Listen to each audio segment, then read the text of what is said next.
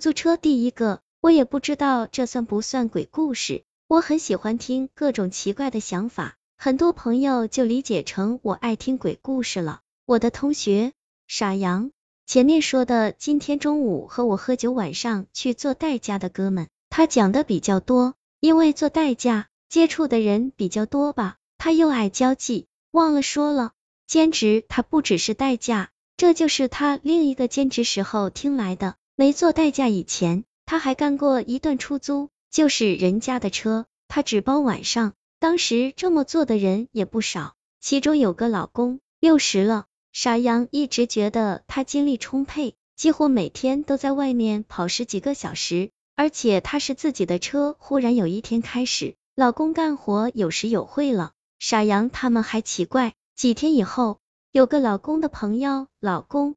在这个圈子，就这么一个能说得上话的朋友，俩人以前是一个厂子的，才把原因告诉大家。那天凌晨，老公接个活，接活的地方在市里比较繁华的地区，但是那条街有点偏，光线也暗得很。来人拦了车，车刚停，拉门一步就进来了。当时是深秋，穿的可特厚，看不出体型，帽子还压得挺低，所以这人什么样？老公根本就没印象，他这心里就打上鼓。一听去的地方挺繁华，加上我们这治安一直在国内名列前茅，心说走吧。所说这条路线不离市中心，但是有单行，绕起来也要半个小时。那天可怪，老公走了一个多小时还没到地方，眼看过一个一个红灯，怎么就走不到呢？那人也是坐后面一言不发，几次老公找话题。人家都不接，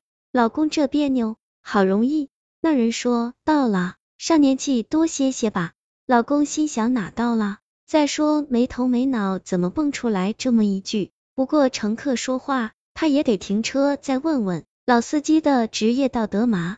一停车，老公觉得眼前一花，刚才还在大路上，左右都是路灯，现在在条小路上，几十米之外才有路灯昏黄的亮着。老公赶紧一回头，后座哪还有人？急忙下车，左右一看，地方是 X X 路口。老公蹲在地下放声大哭，傻羊攥着啤酒，哭什么？再一看，同座的各位脸色都不好，知道有事。那位给他解释，老公的独生子去年在那个路口出车祸死的。讲故事的说，老公说是儿子回来看他，叫他歇歇，他得听儿子的话。傻羊后来给我讲这个故事，我第一反应和傻羊差不多。若真是他儿子，穿的再厚看不出体型，听不出声音。傻羊跟我说，老公觉得儿子能回来看他不就挺好，所以大家都把这事当成鬼故事，何必追根求底？